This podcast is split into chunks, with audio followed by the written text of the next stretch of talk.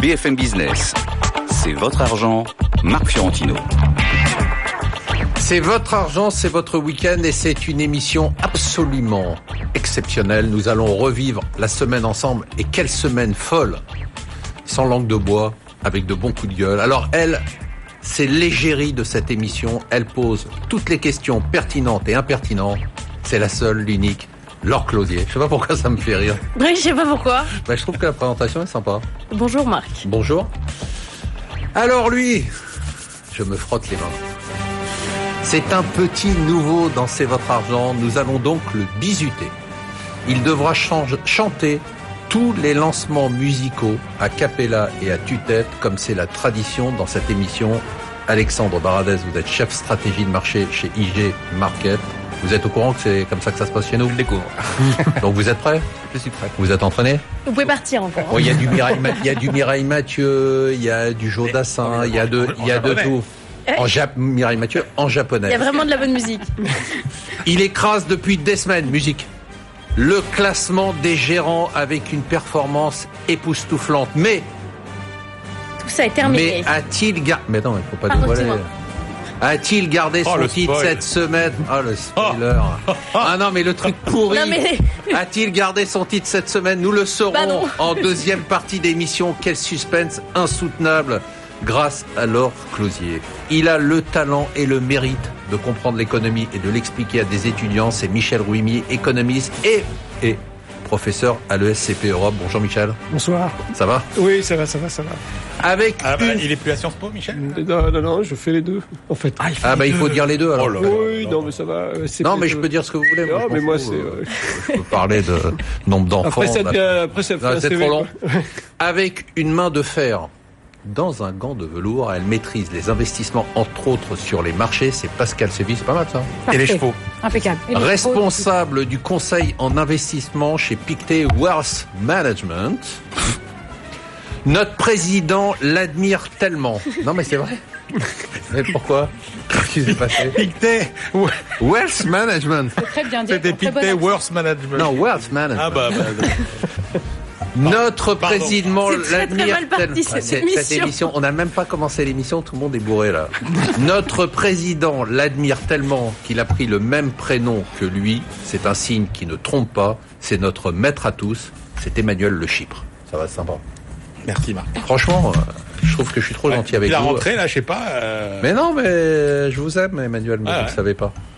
Bon, euh, Eh Laure, ben, euh, désolé de vous arranger, on est. Non, on je suis là, aller, je hein. suis très en forme. Lundi, on a commencé la semaine avec des images très fortes en Catalogne.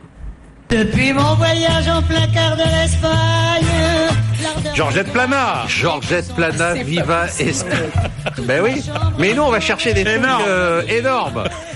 Viva España, voilà ce qu'on ne risque plus d'entendre en Catalogne. Le référendum pour l'indépendance organisé dimanche a été un choc majeur. Madrid avait interdit ce référendum jugé illégal. Du coup, la police nationale est intervenue brutalement pour évacuer les centres de vote et saisir les urnes. Regardez ces refrains, ça. Non, mais j'ai pas envie d'écouter ça. Les images sont frappantes. Conséquence, le fossé n'a jamais été aussi profond entre Madrid et Barcelone.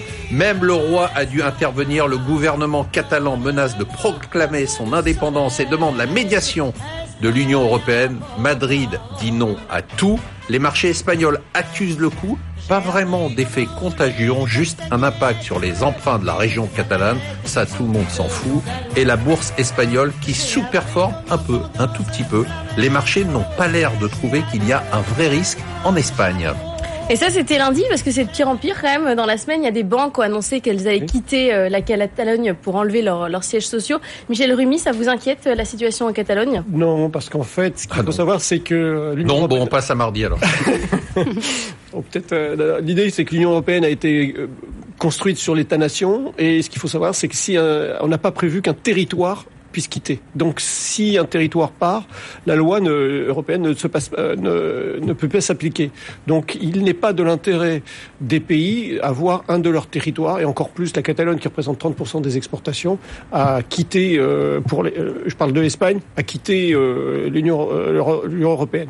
Donc, ça, n'a pas peu de chance. Pourquoi également aussi? Je pense aussi qu'il y a une deuxième grille de lecture, c'est que au- au-delà de l'indépendance, euh, on voit surtout les effets des interconnexions des, des économies. Aujourd'hui, tout le monde dépend de tout le monde, et encore plus au, au sein des territoires. Et troisième chose, en même temps, euh, Donc Catalogne qui dépend trop de l'Espagne Pas- pour pouvoir séparer ou vice versa. voilà, et vice versa. Et ce qui se passe, c'est que troisième chose, c'est que je pense au-delà de, des aspects euh, nationalistes ou d'indépendance, on n'a pas abordé les questions économiques parce que l'indépendance ne va pas résoudre les problèmes de dette et de, et de chômage par derrière. Mais vous y croyez pas comme euh, on croit pas au Brexit, euh, on croyait pas à non, Trump. je mettrai pas une croit- pièce sur le préférez. Euh, Emmanuel, vous mettez une pièce dessus?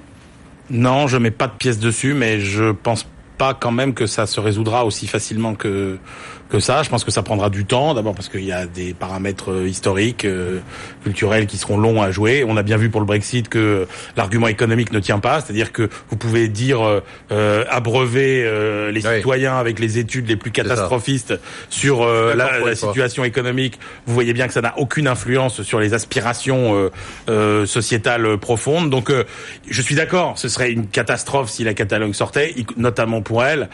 Je pense quand même que ce qui s'est passé avec les banques qui annoncent qu'elles vont transférer leurs sièges sociaux, ça, je pense que ça va créer un électrochoc, vraiment, et qu'effectivement, ça va sans doute peut-être calmer un peu, mais ça va être très long euh, à, se, à, se, à se résoudre. C'est quand même la plus grave crise politique euh, en Espagne depuis euh, le coup d'État de 1981. Et toujours Donc, pas de réaction des marchés. hein. donc ça Ouais. va être, ça- on va avoir un petit effet Brexit sur l'attentisme, euh, sur euh, voilà, qui, qui, qui va coûter sans doute euh, euh, en croissance, même si je crois pas effectivement à la sortie de la Catalogne. On le teste le nouveau Alexandre, un mot sur la Catalogne. Faites attention, dites quelque chose d'intelligent. hein. C'est c'est vrai que c'est un stress très local pour l'instant. Et Encore stress, un petit stress. On a vu les, ce qu'on appelle le spread, donc euh, c'est à ça qu'on mesure le degré de nervosité entre le 10 ans espagnol et le 10 ans italien. La différence de La différence taux. hein. de taux, voilà, s'élargir, ça s'agrandir un tout petit peu, mais on est très loin de ce qu'on voyait lors de la crise de la dette en zone euro, lors de la crise grecque, et même le niveau de taux. À l'époque, on montait à du 7-8% sur, le- sur les 10 ans italiens ou espagnols. Là, on est, euh, on est sur des niveaux parfaitement normaux, normaux pour un pays comme l'Espagne. Euh, L'IBEX a sous-performé l'indice espagnol Action, le principal indice a un peu sous-performé, et je suis tout à fait de l'avis de- d'Emmanuel, c'est que je, je pense que commence ce sera, mal. ça- ce sera pas simple à Non, régler. c'est je pense pas- Alors que- dans cette émission, Dans cette émission, c'est pas très- il faut choisir votre camp. Or, c'est moi qui invite. Je ferai remarquer qu'en général, ils tiennent jamais plus de deux minutes avant dire je suis d'accord C'est vrai. avec Emmanuel. Comme quoi, Emmanuel, c'est vrai peur. que le- on, on dit que les marchés n'ont pas anticipé, ils n'avaient pas anticipé le Brexit, ils n'avaient pas anticipé non plus le- l'élection de Trump, même si après la réaction était positive. Donc là, se dire est-ce que le marché a pricé correctement? Il price pas grand chose pour l'instant, c'est pas pour ça qu'il pricera pas dans 2-3 jours. Donc ça reste un point chaud quand même à surveiller. Sébastien, les- sur l'Espagne, vous avez des investissements en Espagne ou vous évitez Non, non, non, on évite. Et puis, surtout, on n'y connaît rien. Mais je pense bah, qu'effectivement. C'est bien fait de venir. Voilà, Ouais, c'est ça. Ouais, comme ça, c'est tranquille. Non, mais je pense qu'effectivement, la problématique, c'est simplement euh, le fait que est-ce qu'ils pourront garder l'euro? Non. La réponse a été donnée hier par euh, Moscovici. Donc, euh, je vois pas très bien comment est-ce que cette, euh, enfin, cette euh, problématique pourrait être résolue euh, à court terme. Donc, euh, économiquement, en tout cas, ça n'a pas de sens. Pascal, vous évitez l'Espagne aussi? Oui, il y a quand même quelques belles valeurs. Malgré tout, pas d'impact tellement sur les indices, pas de contagion, mais il y a quand même eu un impact sur l'euro non négligeable. Et de nouveau, on voit que c'est les devises, encore une fois cette année, qui montrent un certain nombre de tendances. Bon, moi, je trouve personnellement ça très bien parce que l'euro était un petit peu euh, survalorisé depuis le début de l'année. Et quelque part, ça a favorisé aussi les autres indices européens, cette baisse Mais, de mais l'euro. moi, je suis d'accord avec vous, sauf que les gens disent euh, l'euro, c'est à cause de l'Allemagne, c'est pas du tout à cause de l'Espagne. C'est de nouveau un ensemble de choses. Il y a les élections en Italie qui vont arriver, l'Allemagne, l'Espagne, mais quand même cette semaine, je trouve que c'est à cause de l'Espagne que l'euro s'est un petit peu baissé. C'est sympa d'avoir spoilé le sujet de mercredi. Merci. Tout le monde spoil. Oui, c'est aujourd'hui, ça sera le mot du jour. On n'a pas de patience. Bon alors mardi, nous avons besoin de vos lumières. Vous, Marc, qui êtes l'élite de ceux qui payent beaucoup d'impôts, ceux qui payent l'ISF. Alors, est-ce que c'est terminé l'ISF ou pas? Branle-bas de combat dans les beaux quartiers et je peux vous en dire quelque chose. On pensait que l'ISF avait disparu et qu'il allait être remplacé par l'IFI, l'impôt sur la fortune immobilière qui disparaîtrait lui aussi dans quelques années. C'était ce qu'on s'était dit entre nous dans nos quartiers. Seulement voilà, le gouvernement et les députés en marche sont gênés qu'on parle de la réforme fiscale comme d'une réforme pour, chut, ne dites pas le mot, pour les riches. Et même si les chiffres montrent que ce sont les ménages imposés dans les tranches les plus basses qui vont bénéficier d'une hausse de pouvoir d'achat de 2,4 à 2,7%, le mal est fait. Chacun commence à venir avec des idées pas très brillantes, justement. On parle, par exemple, tenez-vous bien, de taxer les signes extérieurs de richesse. Les signes extérieurs de richesse, c'est un terme qui fleure bon le passé égalitariste de la France. Taxer les yachts, les jets, les grosses voitures. On est dans la caricature. Alors Macron a aussi fait un peu de lâchage du côté de l'immobilier. Il ne faudrait quand même pas que notre président commence à faire machine arrière sur des réformes annoncées qui vont pourtant dans le bon sens. Emmanuel, les yachts, ça va pourrir euh, tout le quinquennat de Macron? Ah, je pense que ça va coûter très cher. C'est-à-dire que ce qui va se passer, parce qu'en fait, euh, c'est vraiment un effet boomerang. Il a voulu faire une réforme qui effectivement vidait un peu de sa substance l'impôt sur la fortune. Et en fait, qu'est-ce qui va se passer? Euh, eh ben, on va avoir pendant des semaines un débat au Parlement parce que ça va être ça l'idée. C'est qu'en fait, ce sont les parlementaires qui vont décider et donc vous allez les voir tous danser autour du totem, comme à chaque fois ils sont spécialistes de, de danser autour de totems qui n'ont aucun impact euh, économique. Rappelez-vous les débats infinis sur les 35 heures. On aura la même chose pour savoir est-ce que est-ce qu'une montre est un produit de luxe, laquelle, quelle marque, à partir de de quel modèle sur les voitures de course ou les voitures. Et puis surtout, euh, vous n'êtes pas riche, vous avez une très belle voiture, vous aimez vous aimez vous aimez les voitures, vous allez payer une surtaxe. En fait, c'est le retour de la de la TVA. mais le terme 33%, même, le que- terme que même de grand monde signe extérieur Oui, mais de c'est pour richesse ça. et C'est d'une pour- ringardise, C'est pour ça que toute cette politique qui consistait à faire euh, à, à garder les investisseurs et à faire revenir aussi euh, les, les riches entre guillemets qui étaient partis à l'étranger. C'est mauvais savoir que le riche qui est oui. parti à l'étranger, c'est un petit animal craintif. Hein, donc euh, si, si on a beau lui lui faire la flat tax à 30 si jamais il voit ces débats-là, puis ça va s'étaler dans la presse internationale, ça va être catastrophique pour l'image du pays. Michel Rumi Je pense qu'il faut, remettre cette loi dans, dans un contexte où on veut orienter euh, l'investissement, du moins le- les, les riches vers l'investissement en entreprise. Donc, dans un premier temps, on favorise les riches, donc avec moins de redistribution. Dans un deuxième temps, avec la, la, la croissance euh, revenu, on aura un peu plus de recettes fiscales et on redonnerait au, au moins défavorisés. Ah, ce, que Alors, vous êtes dit- ce que vous dites quand même, c'est que c'est une réforme pour les riches, vous aussi. Dans un premier temps. Ah oui, Non d'accord. mais l'idée, mais c'est un Michel, pari. Michel, c'est quand même ça qui est difficile à faire comprendre aux Français. c'est qu'en gros, on dit aux pauvres, on, attend, on dit aux pauvres, ça ne pourra aller mieux pour vous que quand ça aura été mieux pour les Mais, riches. oui, non, mais j'ai pas C'est un peu terminé. l'idée. C'est un pari sur l'avenir. Et deuxième chose également, on peut pas obliger quelqu'un à investir là où on veut. Et c'est ça le problème. C'est-à-dire qu'on dit, on vous libère. Ah, on fait des dire- niches pour ça. Oui, mais, Ouais, c'est sûr, l'idée, l'idée, l'idée, c'est que sur il y en a, il y en a, mais le problème est là, c'est qu'aujourd'hui, on peut pas euh, obliger des personnes à investir là où on veut, et donc euh, la mobilité du capital va, va aussi poser des problèmes. Donc bien sûr, il faut faire passer la pilule de dire. euh, première des choses, on va on favorise les riches d'une certaine manière. Qu'est-ce qu'un riche Je réponds pas à la question. Deuxième chose, c'est par contre, c'est le 4 retour 000 de la euros par croissance. mois, c'est Hollande qui l'avait dit. Pascal, est-ce que vous avez des signes extérieurs de richesse tous les jours à des riches à des riches. Ils ont des yachts, Parce que c'est le wealth management. évidemment.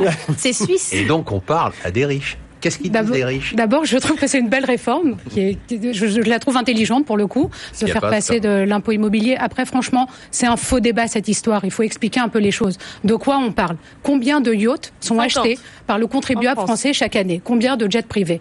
Donc, je veux bien qu'on fixe les signes Mais ostentatoires. C'est de l'image, comme dit. euh, Mais c'est complètement psychologique en fait tout ça. Et quand même, quand on regarde un petit peu mieux comment l'ISF fonctionne, si on explique les choses, il y a plein de mécanismes qui permettent de maîtriser son ISF. Le plafonnement, par exemple, qui est maintenu, certains actifs qui peuvent passer en actifs professionnels, que ce soit immobilier ou simplement un yacht qui serait yacht, exploité et loué.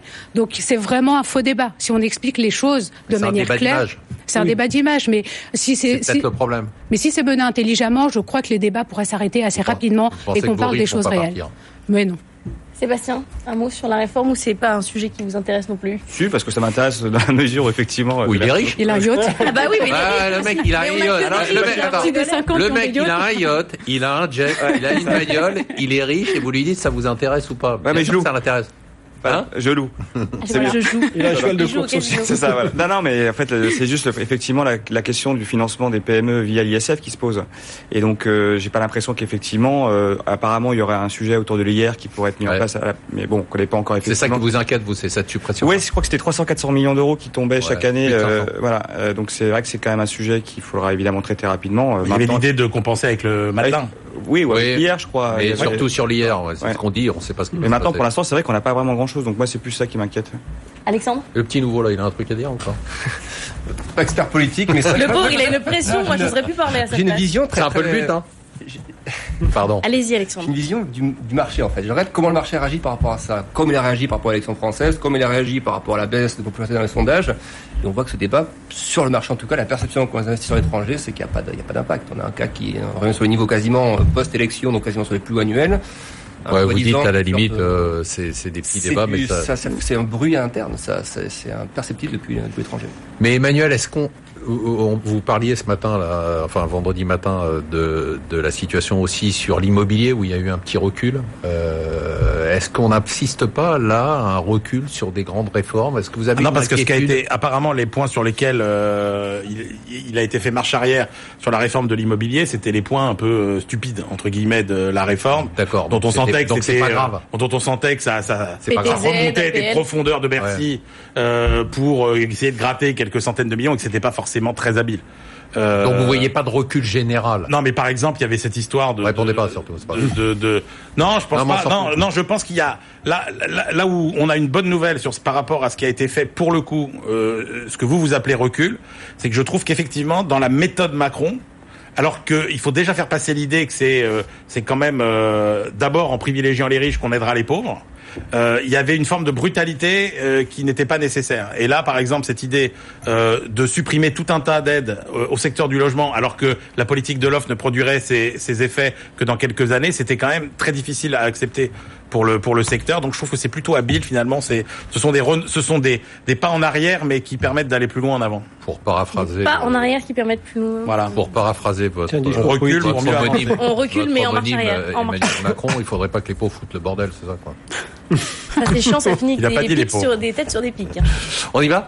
Oui, alors mercredi, Marc, on ne parle plus beaucoup de l'Italie et ça, ça vous fait extrêmement mal au cœur. Ben oui. Du coup, vous avez décidé Bah, de remettre moi. le sujet sur le tapis. Bah alors, oui. Marc, comment va l'Italie? Vous connaissez qu'une chanson. Non, c'est jamais- c'est- on l'a jamais mis ça là. Très mauvais ça. La solitude, l'Italie se sent un peu seule, on en parle toujours comme du maillon faible de l'Europe, maillon faible politique avec des élections anticipées qui doivent avoir lieu avant mai 2018 et un mouvement 5 étoiles. New Look en tête des sondages, maillon faible économique avec une dette toujours à 135% du PIB, des investisseurs étrangers qui ont totalement fui. La dette italienne n'en possède plus que 30% contre 44% il y a 7 ans et une croissance qui reste mollassonne. Mais, mais, et c'est le paradoxe italien, c'est pour ça que j'en parle aujourd'hui, alors, Oui. c'est que l'Italie, malgré tout cela, affiche les meilleures performances boursières des grandes places européennes.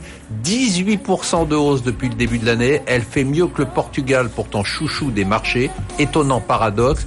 Défiance donc, mais pas sur les marchés. Alors qui croire L'Italie est-elle vraiment le maillon faible ou est-elle sortie de la zone de danger? Bon, alors, qui croire Les marchés ou les chiffres économiques, Emmanuel? Euh, les marchés, je arrive- je sais pas du tout. C'est pas mon truc. D'accord. alors, Non, les marchés disent, il y a pas, les marchés Ça disent, les Bah, marchés, c'est bien pour ça que. euh, non, les marchés disent, il n'y a pas de crise en Italie. Au contraire, c'est. Je sais pas expliquer la hausse de 18%. En fait, Ok, c'est- Alexandre. c'est surtout la, phase précédente qui est importante, c'est toute la baisse qui a précédé. C'est-à-dire qu'on surperforme aujourd'hui, mais parce qu'on avait sous-performé largement les années précédentes, et avec un secteur bancaire, où il y a des sessions, vous voyez, des moins 5, moins 6 sur les bancaires italiennes, la concentration qui est arrivée. Euh, le vrai problème de l'Italie aujourd'hui, c'est que faire des stocks de prêts non performants, tous ces crédits à risque qui, qui sont dans les bilans italiens, et c'est ça qu'il va falloir gérer dans les années qui viennent.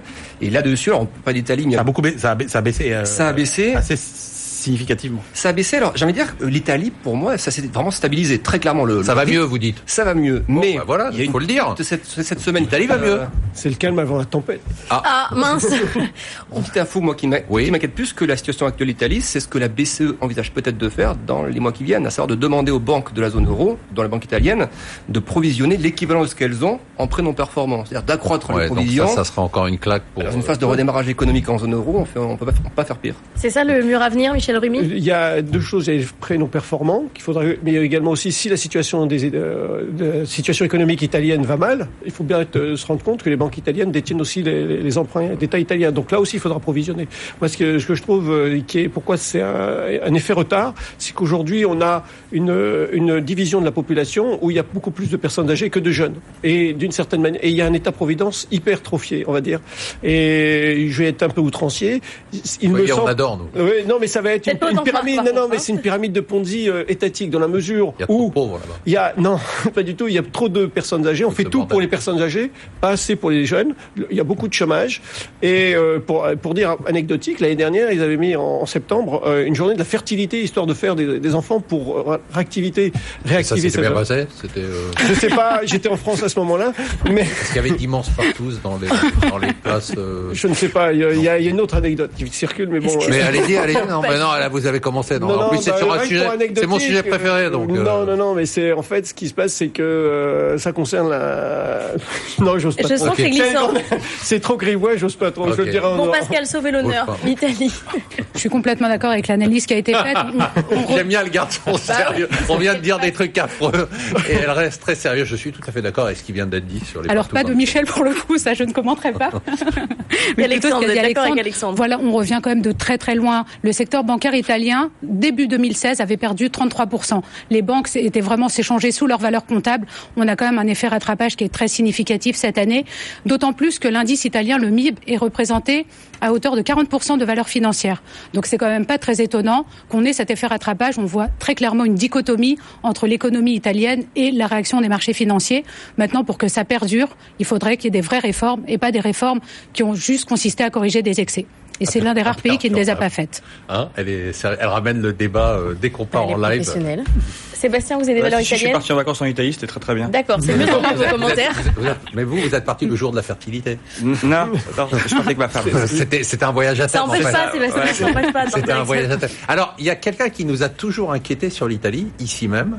Je crois que c'était sur les anecdotes, mais c'est le même en fait. Ah, parce que vous voulez que je vous parle de mon voyage au Japon Parce que Non, c'est pas la même chose au Japon, en fait. Non, qui attire, vous avez tiré la sonnette d'alarme Oui. Très souvent ici dans cette Oui. émission euh, très tôt sur l'Italie. Et là, on vous entend plus sur l'Italie. Mais parce que c'est fini l'Italie, ça y est, c'est c'est fermé. Je suis là réglé, pour être c'est en fermé. C'est-à-dire, c'est Bah, fini. et vous avez bien écouté ce que ce qui a été dit. Non, euh, et ben justement, Bah non, pas mais ça une va idée mieux. claire. bah, disons Est-ce que, ça va mieux ou pas disons que, bah, Alexandre, moi, moi, j'ai l'impression oui. que euh, euh, le, ma- le malade démarre une convalescence euh, après euh, une crise assez sévère. Donc euh, c'est plus euh, et puis politiquement, je crois pas du tout à parce que c'est quand Le même ça new look du mouvement 5 Non, étoiles, là, ça vous tout. plaît pas Je veux dire, le- quand on va faire le bilan de la gestion désastreuse euh, des municipalités euh, tenues par 5 étoiles, euh, Pepe Grillo s'en va, euh, etc. Ouais. Donc, euh, Ouais. franchement, la probabilité qu'on ait un mouvement anti-européen euh, et anti-euro qui Donc, plus vous dites à pas de risque politique alors voilà, donc ça reste un pays qui doit gérer ses, ses- ses difficultés, mais qui est dans un état euh, stabilisé, on va dire. Je suis pas tout à fait d'accord. Moi, je, Michel, pense, je pense que euh, si la situation de l'Italie euh, se dégrade, il y aura toujours la BCE. On a sauvé la Grèce, on sauvera l'Italie qui est la troisième économie d'Europe. Donc à partir de là, on ne pourra pas la lâcher comme ceci. Donc il y aura peut-être euh, des restructurations au niveau des banques. On aura pas mal pour l'économie, mais on, on la lâchera pas parce que c'est trop important.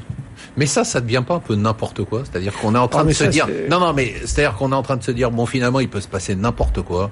Euh, L'Italie peut basculer, euh, l'Espagne, la Catalogne prend son indépendance, et puis on a toujours cet argument qui consiste à dire, bah finalement, la Banque centrale européenne sera toujours là. Ah bah pour Et la donc, Catalogne, il peut se pas passer n'importe quoi, en fait. Il peut se passer n'importe quoi parce que les réformes structurelles qui travaillent à partir du budget ne sont pas faites. Donc on attend, euh, c'est le principe de- d'un d'un poil. Oui, mais ça, c'est pas rassurant ce que vous dites. Oui, bah, Enfin, l'Italie, à la différence de la France, euh, n'a- n'accumule plus de déficit public depuis euh, longtemps déjà. Mais elle a quand même une dette. Non, mais je dire, elle rembourse sa dette. 130. Effectivement, c'est ça qui fait le, 135%. c'est ça qui fait le c'est déficit. Mais pareil. or, elle, ne- elle ne creuse plus de nouvelles dettes depuis des années. Mais elle fait pas ses réformes Donc, structurelles. euh, Voilà. c'est vrai. Elle les fait ou elle les fait Non, pas non, elle ne fait pas assez. Et le grand problème, on reste dans un schéma très, C'est pour ça que je dis qu'il y a un État-providence très fort où il faut réformer. Il y a beaucoup de chômage de jeunes. Et le grand problème, c'est qu'aujourd'hui, comme il y a une forte prépondérance, comme au Japon, de personnes âgées, eh bien, ce sont les jeunes qui doivent travailler pour alimenter les retraites. Et il y a un problème. Donc, c'est pour ça que je parlais de pyramide de Ponzi étatique.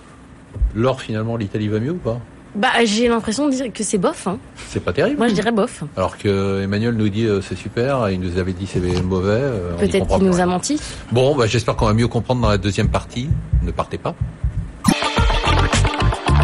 BFM Business, c'est votre argent, Marc Fiorentino.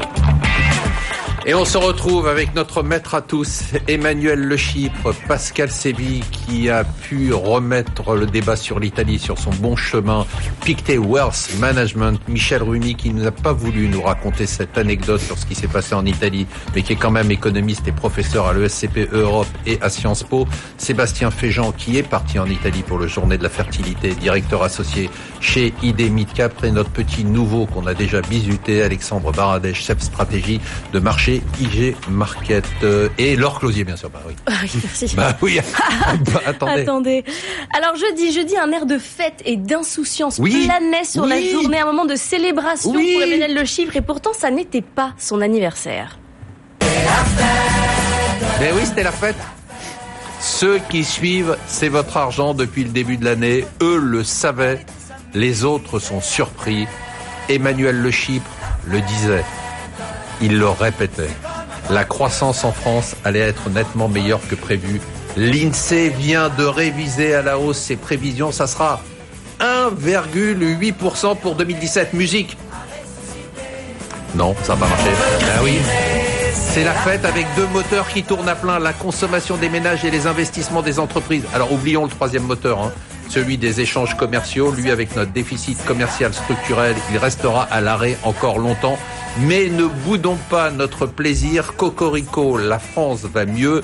Meilleur taux de croissance depuis 2011, pourvu que ça dure. Bon Emmanuel, bravo, mais est-ce que ça va durer? Bah, on est sur un, sans doute, euh, ça y est, on a atteint fait une le modeste, hein, non, mais euh. on a atteint une altitude de croisière. C'est-à-dire qu'effectivement, ça, on va pas passer à deux et demi, euh, trois l'année prochaine. Mais on a des, des- du carburant pour effectivement tenir ce rythme d'à peu près euh, 0,4, 0,5 points de, de croissance par trimestre. Parce que vous dites c'est le meilleur chiffre depuis 2011. C'est vrai. Mais si on regarde qualitativement euh, cette croissance, euh, c'est quand même les meilleurs chiffres depuis euh, plutôt 2006-2007.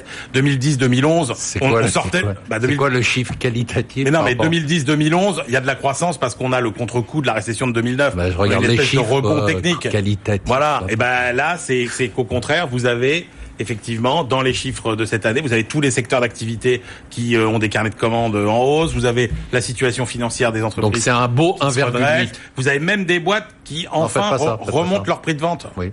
Donc euh, du coup, euh, du coup, vous pouvez faire quoi? Vous pouvez faire plus de marge, plus de profit, vous embauchez, vous investissez. Donc, Mais c'est grâce à quoi? C'est c'est grâce à. François Hollande, le pauvre? en partie, c'est en partie grâce à Hollande, puisque c'est vrai que toutes les mesures euh, qui ont fait, euh, ça aussi c'est quelque C'est chose le qu'on mec qu'on a totalement depuis oublié. longtemps. C'est trop Non. Heureusement. c'est- On l'a suffisamment dit ici que l'histoire réévaluerait le bilan économique de François Hollande. Il y a que vous qui le faites. Aujourd'hui, hein. c'est. C'est pas l'histoire pour le moment, eh ben, il y a la que vous. réalité, c'est que la moitié de cette performance, elle est quand même attribuable à tout ce qui a été fait euh, pour les entreprises via euh, pacte de responsabilité, CICE, euh, suramortissement, aide à l'embauche, etc. Donc ça a joué.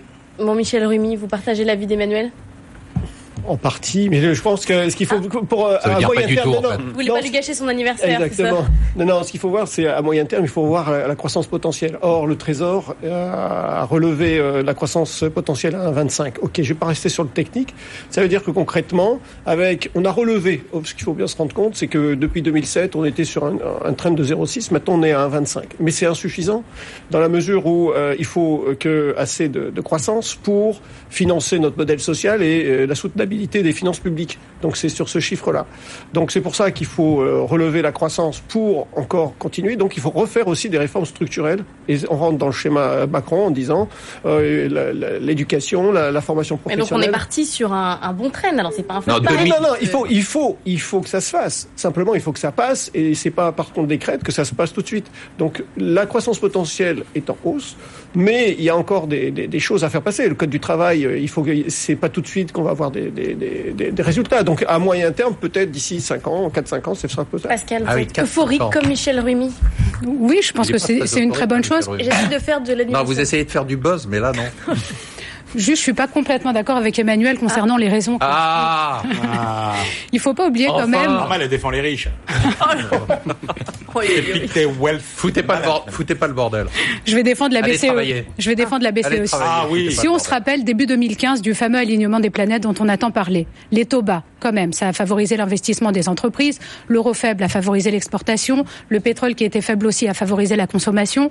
Donc j'ai quand même envie de rappeler parce qu'on parle souvent des effets. Hollande, alors. Peut-être un peu, mais quand même, il y a aussi tous les effets de la BCE, toutes les actions qui ont été entreprises, toute cette injection massive de Eh oui, liquidités euh, qui aide aussi Emmanuel, ça a la zone à euro de manière générale et toute la bonne dynamique Écoutez aussi ce dans la zone euro. euh, Les riches. Donc je voudrais quand même ajouter ce point-là qui me paraît crucial. C'est-à-dire par- qu'on se situe à, pardon, à, un- à un 8 à peu près. Euh, la, la Banque de France a aussi fait un 7, mais euh, tout le reste de l'Europe, on est sur un train de 2, de, de, de, de, Oui. de 3. hein, donc, euh, bon, Donc, Est-ce que on les réformes on- vont arriver on pour reste- permettre de remonter oui, justement non, à ce mais dire, par quand rapport- même- Voilà, on est en deçà. On va monter au-dessus ou pas? Quoi De quoi Au-dessus de 1,8. On va faire euh, 2%. Emmanuel dit Tout dépend. 2,5, Moi, je pense que 3%. la- l'année cruciale pour le, la- dans la 2018. mandature de Macron, c'est 2018. D'accord. Parce que tout rentrera en force ou pas. Vous aussi, vous voulez défendre la BCE Oui, la BCE clairement parce que euh, et même pour l'Italie tout à l'heure, on disait vous voulez euh, défendre la BCE aussi. Parce qu'il adore la BCE. Ah, non parce qu'effectivement le, le bouclier, le, le super bouclier, il est là. Ce qui a empêché la crise de la dette de se propager, c'est la BCE, les mécanismes européens de stabilité aussi, mais c'est clairement la BCE avec le rachat de dette. On parlait d'Italie à l'instant. Euh, c'est clair que l'Italie a aussi, je pense, de la stabilité devant elle, parce que la BCE, même si elle a déjà un bilan qui est assez colossal, euh, ça représente 36 ou 37% du PIB de la zone euro. La Banque du Japon, on est à quasiment à 100% du PIB de la zone euro. Donc c'est pas un exemple la Banque du Japon, mais ça veut dire que la BCE pourra encore euh, accélérer si elle a besoin. Euh, moi, ce qui voudrais juste sur la, partie française, c'est la consommation, parce qu'on a une inflation qui est pas très élevée, des salaires qui progressent un petit peu, mais avec le taux de chômage qui reste élevé, la progression des salaires va être très limitée. Donc l'aspect consommation risque de, freiner un petit peu. Les exportations avec un euro qui remonte à 1,20, ça peut freiner aussi un petit peu. Donc que je pense qu'on va garder un rythme relativement stable de 2%. Mais pour terminer, je vais quand même être très optimiste parce que faut bien revenir à l'origine des choses. L'origine, c'est la crise financière, une météorite qui tombe et qui fait des vagues derrière. La vague, la plus grosse vague derrière, c'était la crise de la dette en zone euro impact sur les, les, les dettes publiques et autres. Et on sort de ça. C'est-à-dire qu'on est vraiment dans les, dans, les vaguelettes. La Catalogne, c'est, je pense, une vaguelette qui peut être un peu plus importante, mais ça reste des turbulences. Les gros chocs, me semble-t-il, systémiques, sont en tout cas derrière nous. Donc, c'est plus, on va plutôt vers quelque chose de plus positif. Sébastien, vous avez envie de défendre François Hollande? Euh, non. Non, mais ce Vous êtes optimiste, vous, sur la croissance en voyant un peu les entreprises Bah, ouais, c'est vrai que nous, on a une quotidien. approche plutôt du terrain, Bah oui. on voit les boîtes, et c'est vrai que bah, l'environnement est plutôt porteur. Puis il faut quand même rappeler aussi que le premier partenaire commercial de la France, c'est l'Allemagne, et l'Allemagne va très bien. Donc euh, c'est vrai qu'on subit également euh, voilà l'environnement économique qui est très positif. Donc c'est vrai que bon bah Hollande euh, non. Donc merci à la BCE, merci à l'Allemagne, mais pas merci Ouais, à Hollande. merci Donc, à Merkel, Emmanuel, peut-être. Emmanuel dit n'importe quoi. Allez, on y va. Bah, vendredi, jour de marché, encore une très belle semaine où les marchés portaient des œillères anti-perception du risque. Allez, les Nakash. À fond les Nakash, là. Mais oui. Bah, c'est pour ça qu'on est là. On a toujours un peu l'impression que c'est la même semaine sur les marchés. Volatilité en baisse à un niveau record, record quasi quotidien sur les indices américains. La seule différence cette semaine, c'est le comeback des Trump trades et des reflation trades. Le déclencheur a été la première annonce concrète sur les baisses d'impôts aux États-Unis et les marchés applaudissent et rejouent ce qu'ils avaient joué avant les élections. Achat du dollar, pari à la hausse sur les taux américains, achat des indices boursiers, retour en grâce des valeurs bancaires. Ailleurs, non, mais sur les marchés, Trump à la cote. Et comme à chaque fois que les indices américains atteignent un nouveau record, on se pose la question à plusieurs centaines de milliards de dollars, bulle ou pas bulle, les investisseurs aujourd'hui n'ont pas peur de la bulle. Est-ce justement ce qui est inquiétant? Alors Alexandre, vous êtes le nouveau, vous allez avoir le droit à la question qui fâche. Il y a l'oracle d'Emmanuel Le Chip qui était là la semaine dernière. Jean-Louis Mourier qui nous a dit qu'il y avait une correction à venir. Alors bulle ou pas Une bulle? correction violente. Alors ceux qui me suivent entendent ça depuis six mois. Pour moi, c'est déjà quelque chose qui aurait dû arriver à partir du deuxième trimestre. Donc vous gourrez depuis six mois Oui, sur le marché américain, ouais. Sur l'Europe, pas du tout. On est parfaitement dans le tempo. Sur les marchés américains, ça fait six mois que je suis complètement en décalage parce que j'ai des, ce que vous avez très bien décrit, à savoir la, le, le- la corrélation parfaite. Il vous faut, avez, il faut qu'il revienne. vous Il a pas avez fini. les taux qui Ah. progressent dans le même sens que le dollar, que les marchés actions et même que les matières premières. Le Trump Trade, ça a été les quatre gros segments qui ont progressé dans le, dans le même sens. Et puis à un moment donné, mois de mars, avril, les marchés actions ont continué à grimper, mais le dollar a accéléré son repli, 12% de baisse depuis le début de l'année. Les matières premières ont effacé complètement le Trump Trade, donc on a totalement effacé ce mouvement-là, et les taux US ont complètement effacé le Trump Trade. Le seul segment qui a encore performé, c'est le marché actions. Ensuite, on se dit, bon, ben, c'est normal parce que l'économie va mieux. Donc, c'est grâce aux résultats Q1, Bah oui. Q2. Très bien. Et quand les entreprises vont mieux, l'économie va mieux, leurs impôts vont baisser. Oui. Euh, donc aujourd'hui, les déjà- derniers bears, les derniers baissiers, ils sont morts. Et qu'est-ce que- alors, oui, je pose la question autrement. Pourquoi Mais- le marché ne réagit pas différemment quand la Fed, par exemple, ce qu'elle fait maintenant un peu plus fortement depuis quelques semaines, parle de poursuivre la normalisation de la politique monétaire malgré l'inflation faible Eh ben Donc, moi je vais répondre à votre question parce qu'on dit que les entreprises sont tellement fortes et tellement puissantes et l'économie tellement puissante qu'elle va surmonter la hausse des taux. Sauf qu'il est déjà pricé. Sauf si le marché a déjà tout pricé et qu'effectivement, bon, on arrive au bout du bout. Moi, j'ai l'impression que le marché US, je, je m'arrête là-dessus, c'est une voiture qui roule à 250 sur l'autoroute avec des pneus sous-gonflés et qui se dépêche d'arriver parce qu'on a promis un plein gratuit à l'arrivée. Le plein gratuit, c'est le plan fiscal. Le plan fiscal, Trump en parle depuis novembre, depuis son élection. Donc, le rallye, je dis pas qu'il n'y a que ça, mais quand vous scrutez les écrans toute la journée, il y a eu des réactions très épidermiques à chaque déclaration de Gary Cohn, de Mnuchin, le secrétaire au Trésor, ou de Trump sur le plan fiscal. Beaucoup plus que sur les résultats d'entreprise. Les résultats tombent, ça bouge pas beaucoup. Le, le teasing sur le plan fiscal, le marché grimpe d'un coup. Euh, Pascal, Alexandre nous promet un mur là quand même, euh, parce que la voiture elle va se cracher, euh, j'imagine, à un moment. Mur ou pas mur Quand on voit les niveaux de valorisation des entreprises aux États-Unis, l'incroyable parcours des marchés boursiers aussi, on peut quand même se demander quel moteur va permettre de, de continuer en fait Ouais, euh, sur cet se dit niveau. ça, comme dit Alexandre, on se dit ça tous les jours depuis six mois sur cette euh, ce Oui. plateau. Il y a toujours une personne chaque semaine qui nous dit la même chose et on prend euh, 3% ou 1% par semaine. Oui, pour cette année, mais on commence parce qu'il y a de très bons indicateurs macro, mais on Ah commence à voir quand même euh, des, des, que c'est une économie sur certains segments qui est un peu en fin de cycle, notamment dans le marché automobile qui commence à ralentir, et on va avoir une On le sent pas sur le normalisation. Excusez-moi. On le sent pas, euh, de rien. Euh, on le sent pas, euh, je vous en prie. On le sent pas sur le marché du tout. Parce que les marchés continuent de surfer sur de très bons indicateurs. La grande question, c'est qu'est-ce qui se passe aux États-Unis en 2018 Et même si on a ce moteur, cette réforme fiscale, moi je ne suis pas convaincu que l'impact sur le PIB va être durable. Il y aura une, une bonne nouvelle, les marchés vont aimer ça, mais c'est pas forcément durable. Et d'ailleurs, je voudrais juste ajouter que Mais les entreprises américaines Sans vous excuser. du Dow Jones, Oui. euh, le taux moyen d'imposition à l'IS de ces entreprises, c'est à 25,8 aujourd'hui. Donc euh, les chiffres de réforme qui sont promis, qui passent de 35 à 20 ou 25, on va voir ce qui va être voté. L'impact que ça pourra avoir sur la totalité de l'économie américaine, surtout un impact sur les petites boîtes en fait. surtout sur les petites boîtes, mais sur les grosses boîtes, il y a beaucoup qui défalquent déjà sur euh, beaucoup de choses. Vous êtes Sébastien Sébastien ou pas? Bah, je sais pas trop ce qui se passe sur le marché américain. Bon, je pense que déjà, Non. quand même effectivement un effet qui est lié simplement au GAFA. hein. Donc, euh, si on retraite effectivement la performance du dos euh, de Google, de Apple et du reste, euh, c'est évident que la progression est quand même moins significative.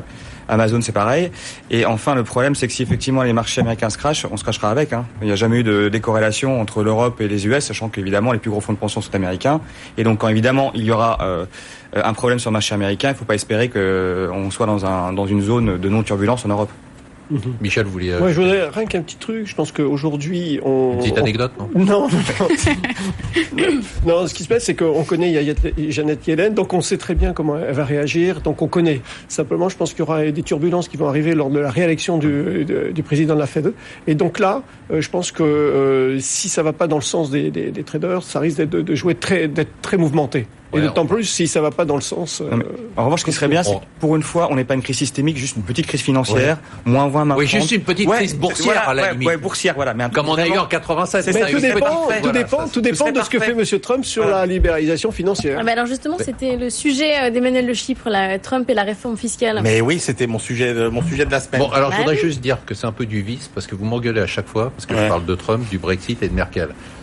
Cette semaine, j'ai fait un effort pour ne parler d'aucun des trois et c'est vous qui parlez de Trump. Bah oui, parce que s'il y a bien une semaine où il fallait en parler, c'était cette semaine.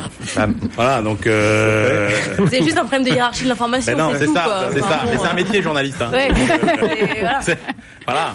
On est deux à Moi, je cette serais pas capable de gérer pas. de l'argent et d'en gagner, mais voilà. Bon, la alors, hiérarchie en quoi, de l'info, en je quoi il fallait en parler aujourd'hui Bah, il fallait en parler parce que le sujet avance quand même. Euh, globalement, ça fait des mois qu'on attend des nouvelles. Et là, on a quand même quelques indications. Euh, un plan qui, globalement, serait plutôt neutre pour les ménages, qui remettrait à peu près euh, 250 milliards dans la poche euh, des entreprises et qui pourrait faire jusqu'à un demi-point de croissance supplémentaire. Donc tout ça, c'est, on est vraiment dans les à des niveaux qui qui sont euh, les niveaux euh, les meilleurs Euh, on fait un peu plus de croissance mais pas trop on fait de la baisse d'impôts mais pas trop donc euh, c'est plutôt des nouvelles rassurantes Pascal, votre événement de la semaine? Moi, je voudrais parler d'un. et on abandonne la taxe aux frontières pardon euh, ce qui est quand même aussi euh, Oui, plutôt une bonne du nouvelle tout, c'est vrai. Pascal. Un indicateur que j'ai trouvé très intéressant euh, qui est sorti cette semaine, c'est le PMI composite en zone euro, donc qui mesure l'activité des services et l'activité manufacturière. Il est ressorti à 50, plus de 56% sur le mois de septembre. Donc juste pour rappel, sous 50, on est en contraction et au-dessus de 50, on est en expansion. Et quand on regarde les sous-indices sur les nouveaux contrats des entreprises et les contrats qui ne sont pas encore honorés, on voit bien qu'il y a là aussi des indicateurs en hausse qui montrent un petit paradoxe. Les entreprises commencent à avoir du mal à faire face à la demande. Et j'ai envie de voir le verre à moitié plein et d'avoir un espoir sur le fait que ça, ça peut montrer que les entreprises pourraient continuer d'investir en zone euro, pourraient embaucher en espérant qu'il y ait une bonne adéquation entre les chômeurs et ce que les entreprises recherchent aujourd'hui, et enfin finalement inverser durablement la courbe du chômage. J'ai trouvé que c'était un indicateur qu'il fallait retenir parce que c'est encore une fois dans le signe d'une croissance revenue. Vous avez bien fait, il est très intéressant. Je vous remercie. Michel, Rumi, votre événement de la semaine? Euh, c'est la déclaration de euh, Goldman Sachs, de la banque Goldman Sachs, de- d'ouvrir un desk sur euh, sur le Bitcoin. En fait, euh, j'ai l'impression de voir un, euh, une tendance entre les anciens et les modernes. Les, an- les anciens, c'est JP Morgan qui dit c'est une monnaie spéculative et donc C'est une escroquerie. C'est pour les une escroquerie, etc. Et euh, Goldman Sachs qui va qui prend le, le contre-pied et qui ouvre un desk. Et donc en fait, euh, la question est de savoir, c'est que est-ce que si on veut que ces monnaies virtuelles euh, viennent concurrencer le marché il y a au moins c'est le prof qui parle, euh, au moins trois qualités. Instrument d'échange, c'est faisable parce que c'est accepté. Euh, réserve de valeur, c'est pas vraiment le cas. Troisième chose, il faut que ça appartienne à une communauté puisqu'il n'y a aucune banque centrale qui garantit ça. Et donc il faudrait faire le ménage, c'est-à-dire que euh, enlever tous les fraudeurs et spéculateurs, euh, mauvais spéculateurs d'une certaine manière.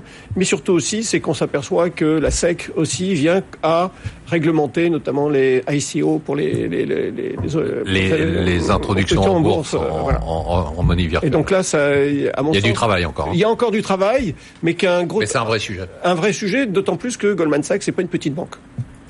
Sébastien, c'est à vous. Moi, c'est plutôt le Big Bang du marché de l'énergie en France avec euh, bah, l'annonce que EDF a perdu un million de clients. Donc ça montre qu'effectivement les choses commencent à bien se passer pour les alternatifs. La part de marché, c'est 16%. On a vu euh, maintenant Total qui a fait les annonces assez euh, assez.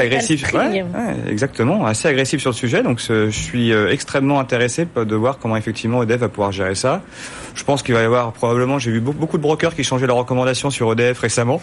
Donc on se dit que probablement va sûrement y avoir l'opération à terme, mais c'est clairement effectivement un sujet qui, qui, est- qui est vraiment euh, intéressant parce que je sais pas comment ils vont pouvoir gérer euh, le fait qu'ils ont serait la vraie ouverture du marché de l'énergie, qu'on annonce depuis des années. Bah voilà, c'est-à-dire qu'on voit très bien que les parts de marché des, des, des opérateurs alternatifs grossissent de manière importante. Perdre un million de clients comme ça, c'est quand même plus une hémorragie qu'une petite euh, voilà qui a, qui a un petit problème. Et j'ai pas l'impression que les choses vont s'améliorer pour EDF quoi. Donc euh, je souhaite bonne chance aux porteurs de parts de EDF. Bonne chance. Bonne Bonne chance. Alexandre Euh, C'est la semaine catastrophique de Theresa May. Euh, Ah oui. et, Elle a eu et- qu'un de et le J'avais focus, pas le droit d'en parler. moi. Et le focus, le focus sur le Brexit aussi. C'est vrai que la, la livre, on- on- moi regarde la livre aussi euh, par rapport à la réaction de la Banque d'Angleterre. On a entendu euh, Carnet qui, qui doit jongler entre situation politique patron délicate de la Banque et la- exactement et l'inflation qui progresse. Et Carnet avait un discours quand même positif sur l'économie. Donc il dit on peut, il y a un peu de marge peut-être pour relever les taux. Donc la livre s'est un peu redressée, un petit peu en positif. Et puis catastrophe, depuis 6-7 jours, la livre qui perd 4-5%.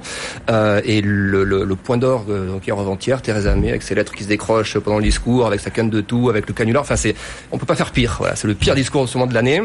Hollande Euh, aurait pu faire Ouais, ça. quand même. Il aurait pu pleuvoir. En Ouais, fait. En intérieur. C'était le seul truc en intérieur. Donc voilà, cette, cette semaine délicate et surtout qui nous remet en, en perspective la question du Brexit. Finalement, on est moins entendu le Brexit. Mais avec la Catalogne maintenant, on se rend compte que bah, les propos de Barnier en début de semaine, Juncker aussi, bon Juncker on connaît le personnage, mais Barnier qui dit ça va pas assez vite et on peut pas passer à la seconde phase, ça montre que le Brexit, on l'a pricé lors, lors du référendum, on l'a un peu oublié et puis ça commence à se redensifier un petit peu. On passe on à la suite et puis bah oui un suspense, que vous n'avez pas du tout spoilé dès le début de l'émission. C'est une mauvaise nouvelle pour moi, non Absolument. C'est ça. Vous avez passé une première partie C'est le top mais là, 3. oh ouais, le top 3. C'est le grand chamboule-tout dans notre classement des gérants. N'ayons pas peur des mots. Après des mois à la tête du classement des meilleures recommandations, celles qu'ils font ici en exclusivité mondiale, Sébastien Fréjean chute et laisse sa place de leader à son challenger, Sébastien Lalevé, qui fait plus que des Sébastien. 36%. Faut dire qu'il a des perfs quand même Ils sur sont- ils Solution 30, il fait 100%. Ils sont dans un mouchoir de Oui, bah c'est la suite. Ah pardon. Alors j'exagère parce qu'il faut faire quand même un peu. Ah de- oui, c'est ça, vous faites du un peu de divertissement. Donc un truc de dingue, Sébastien Féjean, lui est deuxième avec 35%. Donc quand même c'est bon, c'est petit, hein, vous cité, mais ça va. Alors qu'est-ce qu'on garde, Sébastien? Un génico plus 5,3%. Qu'est-ce qu'on en fait? Bah on garde, mais euh, c'est vrai que c'est euh, c'est pas effectivement la performance qu'on aurait pu attendre d'un Génico. Mais on garde. On On garde. garde. Villemorin plus 25. On garde. Le Bélier. On garde. S2I. On garde. LDC. On garde. Jacques et Metal Service. On garde. Et c'est tout. Voilà. Et aujourd'hui, qu'est-ce qu'on fait? Eh ben, on va acheter du direct énergie, puisque comme je suis à peu près Ah, cohérent avec moi. Ah là, qu'est-ce qu'il est fort, le mec. Et voilà. C'est un bon Il a hein. chauffé, il a fait un teasing Après, de j'ai fou, là. J'ai fait du buzz? Sébastien, je me suis demandé si euh, l'arrivée de Total, c'était pas un mauvais coup pour Direct Energy, justement. Alors, euh, c'était une très bonne question. Ils ont essayé de pouvoir acheter Direct Energy. Direct Energy a dit non. Euh, il faut savoir que ils ont, enfin, Direct Energy a fait une augmentation de capital à 49 euros. Là, aujourd'hui, on est à 44 euros. Je pense qu'à la fin, Total va acheter Direct Energy. Je pense Ah. que- voilà, parce que je crois pas du tout au fait qu'ils puissent arriver à 3 millions de clients comme ça. Ils ont déjà fait des propositions dans ce sens-là. Ils ont essayé de pouvoir acheter l'ensemble du marché. Euh, donc euh, maintenant, euh, si Scoop quand même, hein Non, c'est pas Scoop, ça. Ah, Total va acheter Direct Energy. Bah, non, je pense qu'à la fin, c'est ce qui va se passer. Ouais, c'est pas même. Non, c'est une. euh, c'est ce pas qu'il scoop. pense. Bah oui, c'est quand même un scoop, quoi. Euh, Ah. Il faut faire du C'est buzz. C'est pas ça, un scoop. Vous avez vu quand un vrai journaliste fait une une information Ah. Vous avez un scoop à la clé. Non, mais Ah non, ouais, énorme. C'est pas un information, scoop, Là, hein. c'est juste moi. Scoop, scoop. Moi, je dis scoop. C'est moi qui pense ça, donc c'est pas. Moi, je dis scoop. C'est pas un scoop.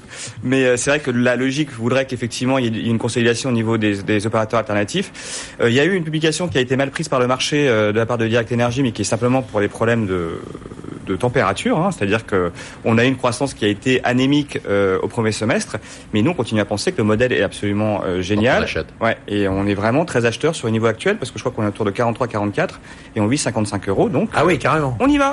Donc Voilà. le mec est chaud, il a fait le teasing avant en Eh parlant ouais. d'EDF, après il parle de Direct Pourquoi qu'il est Energy. comme ça, et, bah- euh, et derrière, il balance un scoop, parce que c'est un scoop. Non, c'est pas un scoop, c'est Ah. non. Un scoop, ce serait l'information. Il sait pas, il n'est pas journaliste, essayez ça, pas, voilà. la hiérarchie, n'y arrive pas. C'est ça. Bon, Est-ce que c'est un délit d'initié? Non, non, non plus. Non, non. carrément, on va finir en prison à la fin de l'émission, en merci fait. Sébastien. Super. Pascal, on va faire un point sur votre portefeuille, plus 11%. Alors vous avez pas mal de valeurs, notamment étrangères. Anheuer, Bush, InBev, ça c'est les bières. Exact. C'est ça Le mondial de la bière, on garde. Plus 3%, on garde. Novo Nordisk, On garde. Disney, On garde. Essilor, Aussi. Intuitive Surgical. On a vendu déjà. Ah oui. Ah, Ah, erreur. Erreur. Erreur, parce que ça. Enfin, erreur. On a pris Plus nos profits. 27% quand même, ça prend. Oui, oui, ah, oui. mais vous allez peut-être dépasser Sébastien avec ce genre d'histoire. J'espère. Vinci, On garde. Home Depot. On garde aussi. Et aujourd'hui, qu'est-ce qu'on achète? On achète une entreprise suédoise qui s'appelle Assa Abloy, qui est le leader mondial de fabrication de systèmes de verrouillage. Donc ça paraît pas très glamour comme ça, Non, dites pas ça. Mais moi ils sont- ça hyper excitant. mais c'est une entreprise qui est très innovante, qui est notamment euh, très bien positionnée dans tout ce qui est fermeture électronique. Ils ont même inventé une clé intelligente qui peut donner un accès en temps réel. Donc c'est pour les, les débouchés pour les entreprises, c'est via une application iPhone. C'est vraiment très bien fait et les débouchés pour les entreprises sont vraiment très bons. Euh, c'est une entreprise qui a une petite actualité hier justement, donc on en profite. Euh, le CEO a Vous annoncé son départ à la retraite. Vous parlez d'un truc quand il y a une actualité. Vous avez appris la leçon de... Vous avez appris la leçon d'Emmanuel. ça. oui, oui. C'est un scoop. J'étais C'est à un très scoop. bonne école, j'étais à très bonne école. Donc euh, le CEO a annoncé qu'il souhaitait prendre sa retraite hier. Le titre a perdu 5%, Ouais. donc c'est pas un scoop. Néanmoins, je trouve que le marché a fait une aide d'honneur au CEO, ce qui fait quand même plaisir. Mais la succession va être bien organisée et c'est une entreprise euh, qui est très bien répartie à l'international aussi, puisqu'ils ont des parts de marché importantes en Europe, Amérique du Nord et également en Asie.